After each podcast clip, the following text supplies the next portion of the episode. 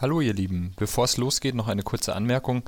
Unser Aufnahmeprogramm hat uns leider bei der aktuellen Podcast-Folge einen Strich durch die Rechnung gemacht, sodass die Aufnahme ab und zu ein bisschen stockt. Ich habe mir größte Mühe gegeben, es so zusammenzuschneiden, dass es auch Sinn ergibt. Die Folge war sehr spannend, weil wir viel über Blutstillung, post- und intraoperativ geredet haben und ich da von Erik viel lernen konnte, der viel Praxiserfahrung hat. Ich hoffe, ihr seht das auch so und ihr seht uns diese technischen Probleme nach. Jetzt wünschen wir euch viel Spaß mit der aktuellen Folge.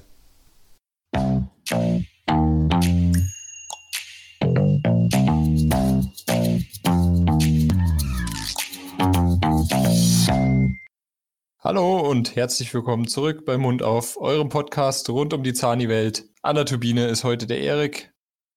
Und der Matthias. Und der Franz ist leider heute nicht dabei, aber bestimmt beim nächsten Mal wieder. Grüße gehen raus an der Stelle. Grüße und gute Besserung.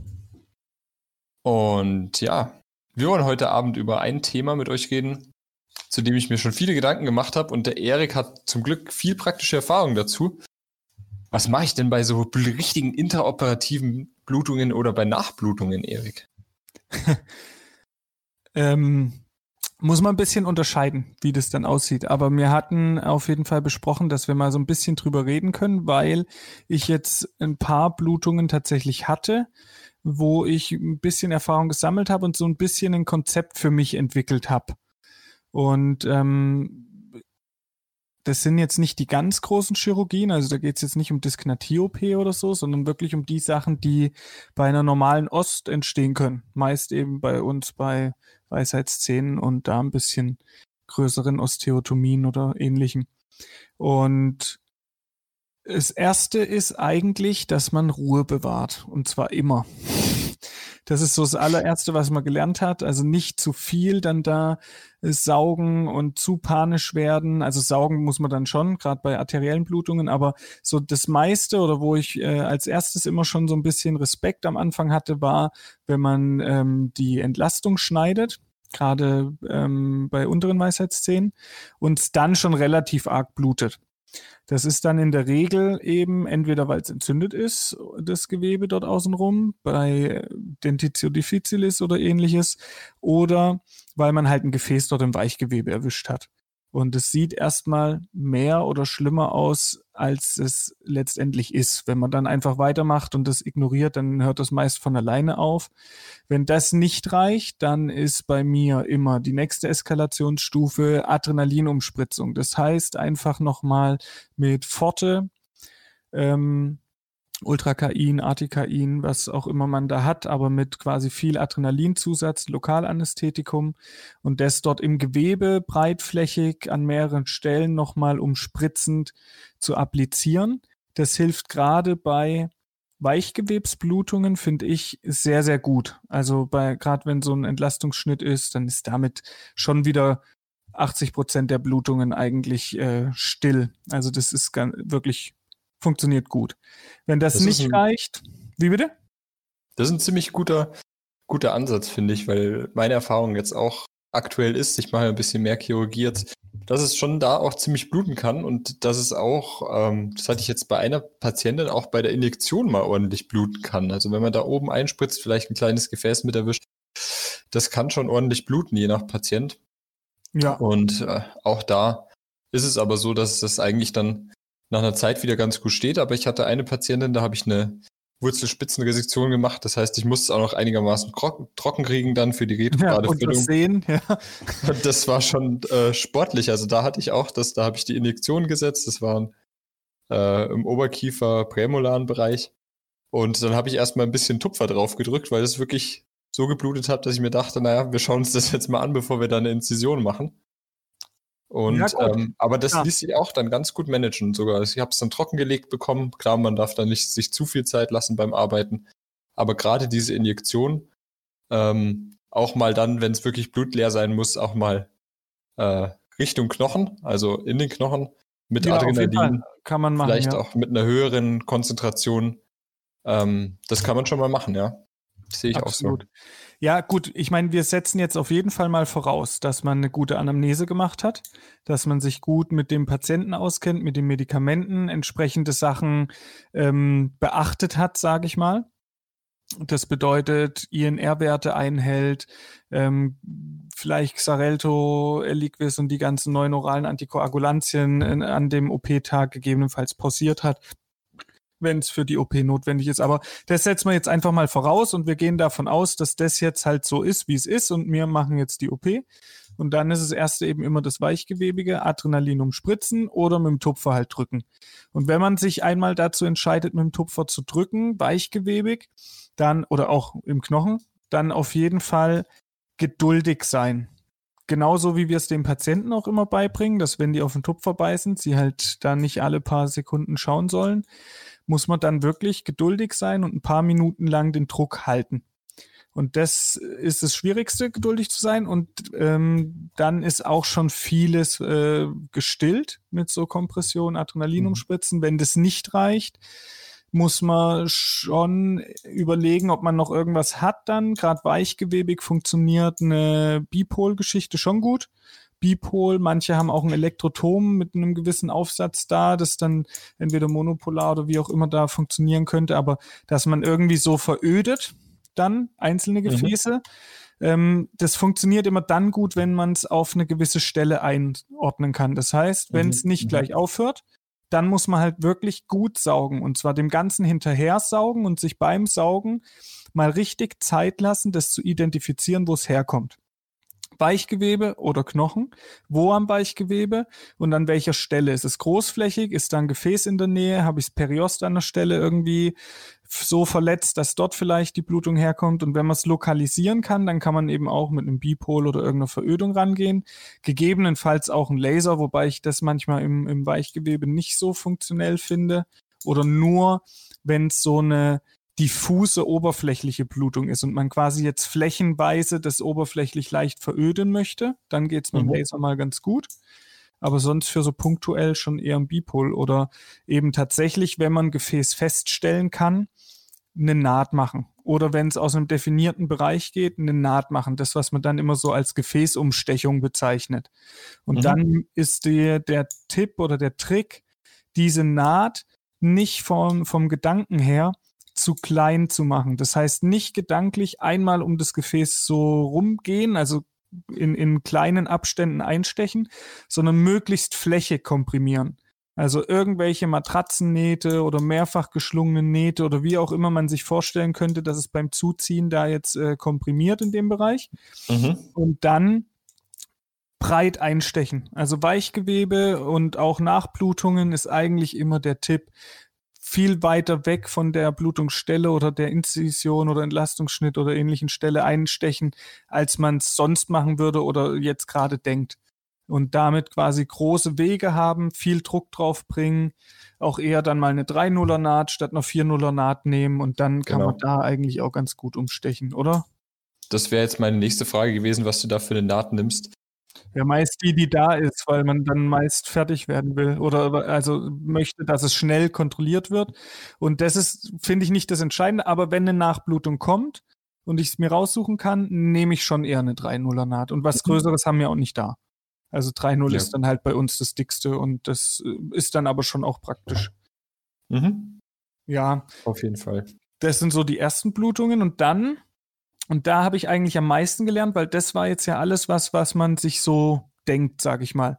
Und Weichgewebe auch eigentlich ähm, ganz gut managebar ist und durch Kompression auch das meiste eigentlich geht.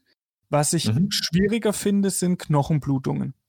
Mhm. Und zwar, wenn es dann irgendwo so spongiös rausblutet. Ähm, da ist aber auch wieder das Wichtigste, identifizieren, woher.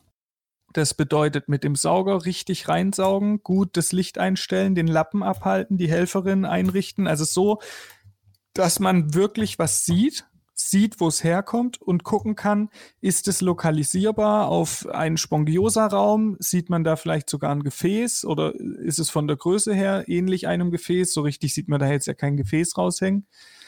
Ähm, oder ist es vielleicht auch, was es sehr häufig ist bei WSR, weil du es gerade vorhin angesprochen hast, irgendwie entzündliches Gewebe?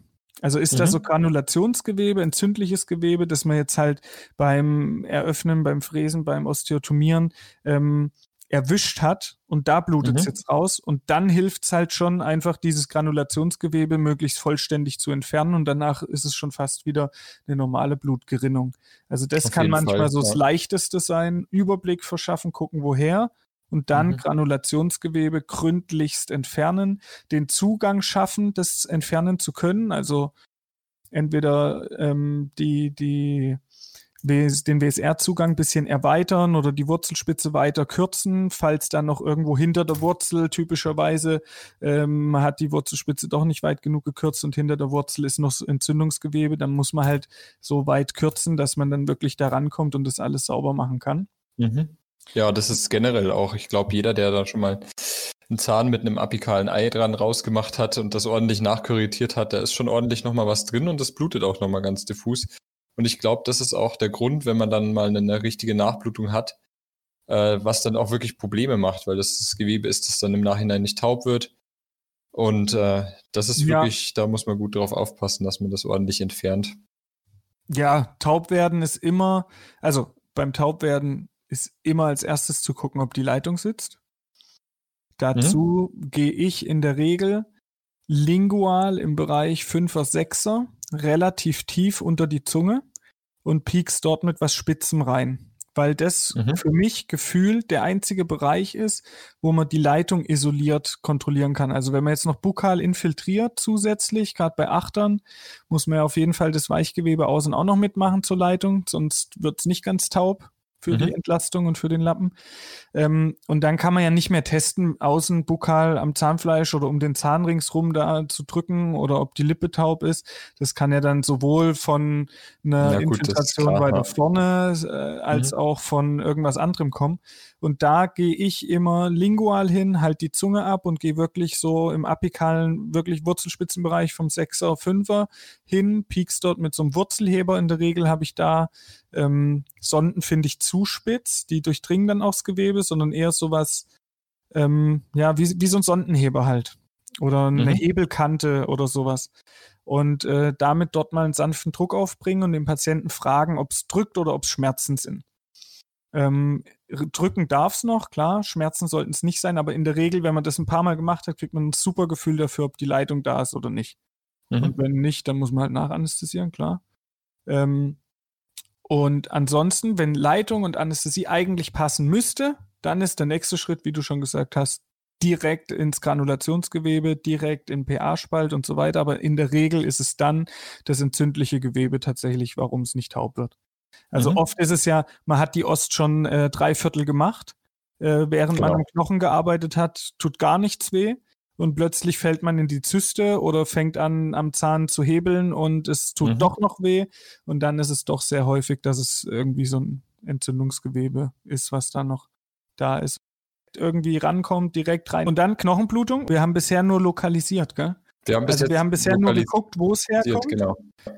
Ja, also wenn wir jetzt ausgeschlossen haben, dass es von einer Entzündung kommt, ist es sehr häufig jetzt gerade bei Achterost, was mir gerade einfällt, noch so, dass wir ähm, häufig auch mal lingual zum Beispiel dann perforiert haben, die Corticalis, und dass es dann dort weichgewebig so aus dem Mundboden oder ja, Periost, lingual letztendlich rausblutet. Da muss man nochmal schauen, dass dort, äh, ob es weichgewebig ist, wenn ja, einfach lingual nochmal einspritzen. Aber wenn das jetzt auch ausgeschlossen ist und es wirklich eine knöcherne Blutung ist, dann handhabe ich das so, dass ich mir ein relativ feines, von der Größe her halt so ungefähr wie so ein Spongiosa-Raum, Instrument nehme, stumpfes Instrument nehme, das ich jetzt zur Knochenbolzung nehmen möchte.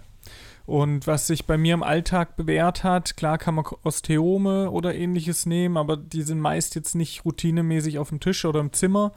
Ähm, was ich jetzt meist verwende, ist die zahnärztliche Pinzette. Und wenn ich diese Pinzette zusammendrücke und quasi diese stumpfe Spitze jetzt nehme, dann ist es eigentlich recht gut für mich von der Größe und vom Handling und auch das Abgewinkelte finde ich gar nicht schlecht. Und dann mache ich das so, dass ich diese Pinzette zusammendrücke, diese stumpfe Spitze in diesen lokalisierten Spongiosa-Raum ähm, ansetze und dann mit der Rückseite von einem ganz normalen Beinchen Hebel, weil dieser dicke Hebel ist ja letztendlich relativ fest und diesen, diesen Griff nehme ich dann zum Klopfen.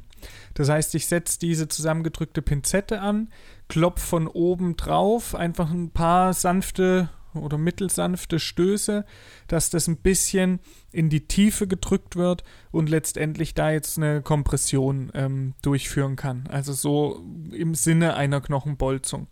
Und dann sieht man recht schnell, wenn man jetzt wirklich diesen einen Spongiosa-Raum oder das Gefäß erwischt hat, ob es aufhört. Also Pinzette rein, draufklopfen und wenn dann recht schnell die Blutung weniger wird oder wirklich zum Stehen kommt, dann weiß man schon mal, an der Stelle ist man richtig und dann kriegt man es eigentlich auch gestoppt.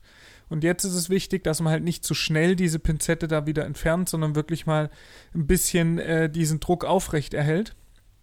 Und erst dann äh, mal, mal vorsichtig wegnimmt und sieht, ob es jetzt schon steht, ob es immer noch arg blutet. Ähm, was dann manchmal sein kann, ist, wenn es eine arterielle Blutung ist, dass es halt dann sofort wieder weiter blutet, sobald man diese Bolzung aufhebt, also die Pinzette entfernt. Und dann, wenn ich das rausnehme, nehme ich hinterher Knochenwachs, nehme, schmier das mit einem Raspatorium in diesen Hohlraum rein und entweder ich drücke es direkt mit einem Raspatorium oder mit irgendwas, was eben so ein bisschen breiter, schaufelmäßig, ähm, flächig drückt, drücke ich das dann quasi nochmal genau auf diese Stelle drauf.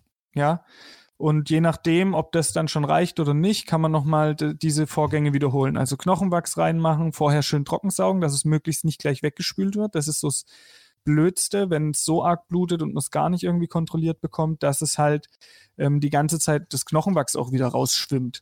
Mhm. Und dann, das mhm. ist so dann der, die nächste Eskalationsstufe, wenn das so wäre, gehe ich dann tatsächlich her mit einer Fräse und an der Stelle, wo es blutet, vorausgesetzt, es ist jetzt nicht nervnah und ich habe die Gefahr, dass ich da gerade ein nervbegleitendes Gefäß erwischt habe, sondern es ist irgendwo, wo ich weiß, dass es einfach ein Gefäß in der Spongiose am Knochen ist, mhm. ähm, gehe ich mit der Fräse her und fräse in die Richtung der Blutung ein Stück weiter in der Hoffnung, das Gefäß besser darzustellen, die Blutung lokalisierter darstellen zu können. Es blutet ja gerade eh, ich krieg's ja eh nicht gestillt, das heißt, schlimmer mache ich es erstmal ja auch nicht. Und fange dann wieder an mit äh, zahnärztlicher Pinzette oder Osteotom reinhämmern, äh, gucken, ob es dann stehen bleibt, immer wieder gut absaugen, gucken, dass Sicht da ist, dass man das findet. Und wenn man das lokalisiert bekommt und punktuell wirklich da sowas reindrückt, dann kriegt man es eigentlich in der, also hat es dann bisher jetzt immer geklappt. Nicht beim ersten Versuch zwangsläufig, aber letztendlich war es dann immer nur, dass ich es noch nicht lokalisiert hatte. Oder in den falschen Spongiosa-Raum oder ich kam nicht ran oder sonst irgendwas. Aber immer wenn ich es dann hatte, also letztendlich wusste, genau da ist es und nicht irgendwo diffus reingehämmert habe und es dann äh, mit ein bisschen Rückseite vom Hebel reingeklopft habe, dann war es auch meist gut stillbar, auch arteriell. Also größere Gefäße, arteriell, alles da im Knochen. Knochenwachs mhm. hinterher und dann, dann ist eigentlich schon relativ stabil. Und ähm, gerade das mit diesem Klopfen und Hämmern, diese Knochenbolzung, letztendlich könnte man das nennen. Mhm. Ähm, oder nennt man es vielleicht auch. Ich konnte mir da in der Uni nie was drunter vorstellen. Das, das wurde, ähm, glaube ich, nicht näher beleuchtet. Das war das Problem, aber den Begriff kennt man vielleicht, ja. Ja, also man sollte da immer aufzählen, was kann man alles machen. Aber man hat sich auch Gefäßumstechen immer so spektakulär vorgestellt. Aber mhm. letztendlich mhm. ist es einfach da, wo es ein bisschen diffus rausblutet, versuchen mit zwei, drei Stichen so eine Naht drüber zu legen, dass es halt drückt und möglichst nicht mehr blutet. Das finde ich also eh bei den meisten Sachen, die stellt man sich meistens spektakulärer und vor allen Dingen kontrollierter vor, als es letztendlich ist. Ja, das ist, das finde ich genau, also es ist ein gutes Adjektiv an der Stelle, das kontrollierter. Mhm. Ähm, hat, ja, es sind schon zwei Sachen. Also man denkt, dass man dann ganz kontrollierten Gefäß umsticht. Mhm. Ja, das ist es dann meist doch nicht. Und wenn das Gefäß so dargestellt ist, dann war es meist ein größeres Gefäß und auch eine andere Chirurgie. Aber jetzt rein zahnärztlich, da, das sind jetzt nicht die riesen Arterien im Gewebe, die man dann so darstellt, dass man nur die Arterie abklemmen kann, weißt du? Richtig, ja. Das äh, geht vielleicht mal bei der Arteria lingualis, wenn die perforiert wurde, beim Implantieren zum Beispiel, im Unterkieferbereich, im Unterkiefermolaren Bereich, da gibt es ja diesen Balkon. Da kennt bestimmt jeder, der da mal ein Implantat geplant hat, äh, dass man sich darüber auch Gedanken machen muss, oder hoffentlich jeder, ähm, dass es nicht nur auf dem OPG so aussieht, als wäre da genug Kind Knochen und genügend Platz zum Nerv, sondern als wie ist denn der Unterkiefer da überhaupt gebaut? Und auf jeden Fall da kenne ich schon, dass man halt abklappen kann, wenn man eben so eine Blutung hat und die Arterie isoliert präparieren kann. Aber das ist, glaube ich, auch so ein bisschen advanced. Ja, wobei das, also das hast du wahrscheinlich im Curriculum beigebracht bekommen, oder? So wie ich auch. Also ich hatte da jetzt vorher auch nicht so viel Wissen von. Dann kriegt man immer mal so ein paar Horrorfolien gezeigt, wo dann die Ultrablutungen und Hämatome bis zum Bauchnabel quasi zu sehen sind. Und kriegt dann gesagt, da muss man aufpassen, da kann es bluten.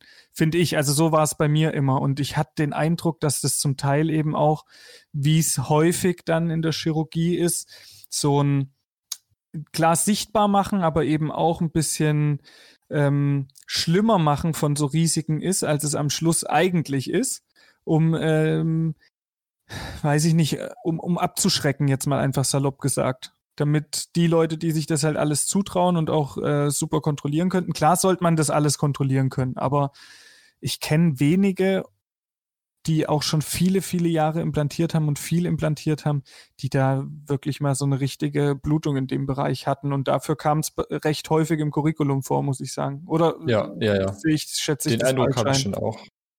Nee, ich denke, du musst es halt wissen, dass du dir halt vorher Gedanken drüber machst.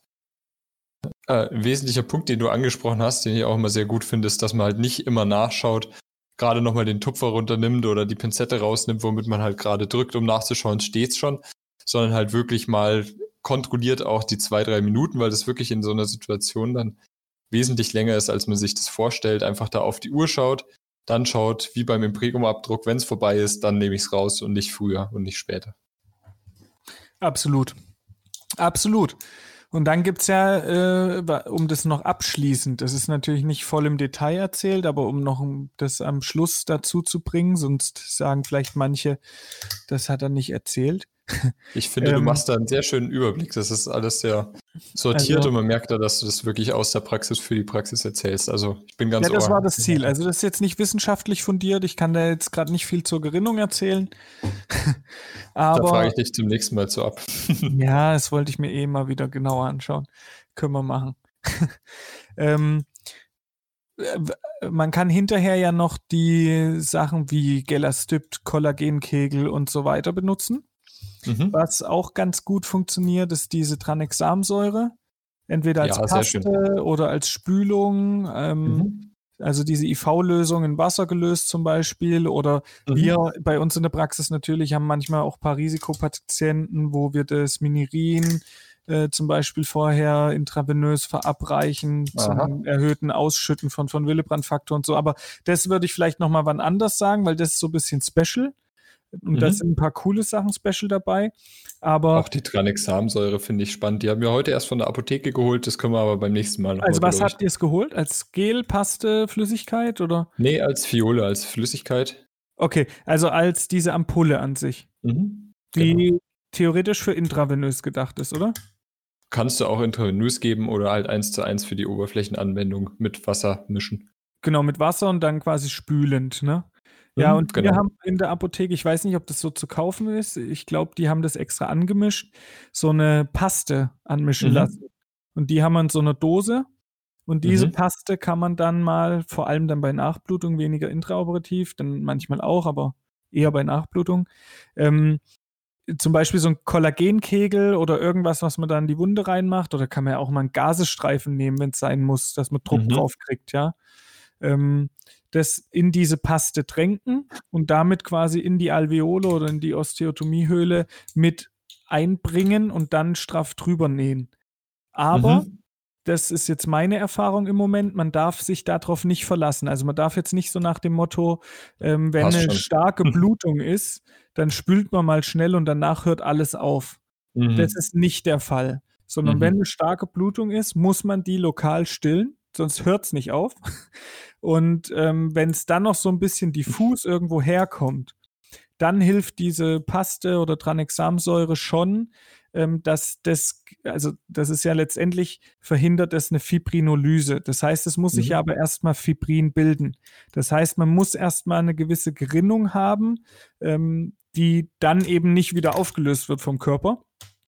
Und das heißt, es kann erst so zum Stabilisieren quasi dienen. Es ist jetzt nicht ums zum Stehen zu bringen, aber dass, wenn es steht, es halt dann nicht gleich wieder anfängt beim nächsten Reiz. Und dafür Mhm. habe ich schon den Eindruck, bringt's was. Also, dass wenn jetzt eine größere Blutung war, mache ich es gern mal mit rein, ähm, um einfach sicher zu sein, dass dann weniger passiert oder bei Nachblutungen eben. Aber ähm, es muss schon erstmal gestillt sein. Mhm. Sehr schön. Ja, das ist so meine Erfahrung im, im Kurzabriss. Äh. Und ich bin gespannt, ob irgendwer da draußen noch andere Tipps hat. Wenn ja, schreibt uns immer mal. Instagram oder auch auf der Homepage gibt es ein paar Kommentarfunktionen, weil Mhm. wir lernen ja immer auch gerne dazu. Und vielleicht gibt es auch irgendwann mal einen Interviewpartner, der noch zwei, drei coole Tipps hat oder sagt, was du da erzählt hast, ist aber Quatsch. Weil vielleicht, wer weiß, vielleicht sage ich in zehn Jahren, das muss man alles ganz anders machen. Aber so Ja, ist im Moment das, wie es funktioniert bei mir. Sehr schön. Vielen Dank, dass du uns da so teilhaben hast lassen. Generell wollen wir auch von dem Austausch leben und das ist ja auch das, was den Podcast ausmacht und ausmachen soll weiterhin. Ich finde, du hast da viele gute Punkte angebracht. Eine, ein Punkt, den ich, der mich verwundert hat in der letzten Zeit, ich habe mich ein bisschen mit dem Sinuslift beschäftigt, vor allen Dingen mit, dem- mit dem direkten Ja. Sinuslift, dass es äh, Arterienverläufe gibt, Ja. die es wirklich schwierig machen, da ein Fenster zu präferieren, ohne da eine Arterie zu verletzen. Ja. Und dass, wenn das passiert, würde ich dich mal gerne dazu befragen. Ihr habt da bestimmt schon mehr Erfahrung Ja. in der Praxis, was du dazu sagst. J- Ja, also das kommt schon immer mal wieder vor. Das ist eigentlich ganz interessant, wenn man das mal sieht, ähm, wenn man so die fürs äh, Kieferhöhlenfenster präpariert oder auch einfach mal bei einem Mucoperiostlappen, vielleicht sieht man es da auch mal. Es ist schon immer so die gleiche Höhe, das heißt immer irgendwo Regio äh, Vierer bis Sechser, genau da, wo du dein Fenster hinmachen willst, fast so mittig davon, ähm, eine dunkle Linie. Und das ist dann in der Regel tatsächlich quasi die, die, das Gefäß und die Arterie. Und äh, manchmal siehst du es auch nicht, gerade wenn jetzt viel Kortikales und Knochen da ist, dann ist es einfach, verläuft es im Knochen und dann kann es sein, dass man es eröffnet. Das ist dann schon eine arterielle Blutung und dann geht es erstmal den ganz normalen Weg. Das heißt, ähm, wenn es jetzt wirklich arg ist, schauen, kurz mal bolzen, was draufhalten, gucken, ob es besser wird. Wenn das nicht hilft, ähm, recht schnell Bipol ist dann bei uns eigentlich der Weg. Ähm, was ich jetzt letztens gesehen habe, was super funktioniert hatte, ähm, war, da hat dann mein Kollege einen Hebel genommen und man sieht diese dunkle Linie, beziehungsweise weiß ja ungefähr, wo das Gefäß lang geht. Und es ließ sich nicht so gut stoppen, es ließ sich nicht so gut lokalisieren. Er hat mit der Fräse schon versucht, das Gefäß im Verlauf ein bisschen weiter darzustellen. Ähm, hat halbwegs geklappt, aber es halt nicht so richtig kontrollieren können. Und dann konnte man aber die, den Verlauf des Gefäßes ungefähr nachvollziehen. Und dann ist er mit ein bisschen Abstand in dem Bereich, wo das Gefäß noch im Knochen lang lag, ähm, nach hinten gegangen und hat dort einen Hebel angesetzt und hat dann gehämmert, geklopft und quasi diese Corticalis-Wand wirklich reingebrochen und reingedrückt und hatte damit dann auch sofortige Blutstille. Das heißt quasi im Gefäßverlauf diesen Hebel angesetzt und dann eine Knochenbolzung richtig äh, quasi die, die knöcherne Wand reingedrückt. Das ist, wenn jetzt ein dickes Gefäß wirklich im Knochen langläuft, ähm, durchaus dann auch mal machbar und denkbar. Das hat wirklich, wirklich gut funktioniert, aber ansonsten halt die ganz normalen Wege, das heißt Bipol, ähm, drücken, Laser, Zeit, schauen. Und ähm, wenn das nicht hilft, eben mal das Gefäß ein bisschen weiter darstellen, in der Hoffnung, es besser zu erwischen. Wenn es mal eine richtig dicke Arterie ist, das kann da an der Stelle schon auch sein, kann man die vielleicht auch tatsächlich mal ähm, frei präparieren und dann mit irgendeiner Klemme abtrennen und zubinden oder ähnliches. Aber ja, das habe ich jetzt live noch nicht gesehen gehabt. Mhm, sehr schön. Ähm, ein Tipp, den ich noch auf der Fortbildung gehört habe, aber jetzt selber dazu empirisch nichts sagen kann, ähm, ist, dass es so Kieferhöhlenballonsets gibt, gerade im, aus dem Hals-Nasen-Ohren-Bereich. Den führt man sozusagen ein, pumpt ihn auf und dann führt er eine Kompression durch. Und die sind auch Von nicht so teuer. Oder was? Genau, richtig, ja. Weil Den das Gefäß dann- quasi innen an der Wand Irgendwo, oder unter der richtig. Schneiderschen Membran langläuft, theoretisch. Naja, kann ja auch sein, wenn du es eröffnest, dass sich das auf einer Arterie ist ja immer so ein bisschen muskuläre Spannung durch die dickere Wandung. Ähm, durch die Tunica muscularis, ich hoffe, ich sage jetzt nichts Falsches, es lebe die Histo, ähm, dann auch zurückziehen kann, sodass du nicht mehr direkt hinkommst, sodass du halt dann einfach die ganze Kieferhöhle komprimierst und darüber dann eine Blutspiegelung erreichen kannst. Eigentlich. Also das äh, fand ich eine ganz coolen gangbaren cool, Also habe ich auch noch nicht gehört, finde ich erstmal nicht schlecht. Aber da muss natürlich auch erstmal so weit sein, dass das Fenster schon so offen ist und du so viel Vertrauen gefasst hast, dass du da die Kieferhöhle, ähm, weil dann musst du ja durch die Schneidersche Membran auf jeden Fall durch. Das heißt, genau, das ist das ja ist an, an, sich alles kein Act, aber da muss man sich schon ein bisschen rantasten. Für mich war das immer ein relativ rotes Tuch. Kieferhöhle und auch den Zugang immer recht klein gemacht und so. Und dann halt schon irgendwie gemerkt, dass man halt Übersicht braucht und dann muss es halt eine gewisse Größe haben. Und dann ist es auch kein Act mehr, wenn mal eine Membran einreißt. Und dann ist es auch kein Act, wenn da drinnen eine Mukozele ist. Und dann eröffnet man die Membran halt ähm, und saugt es ab.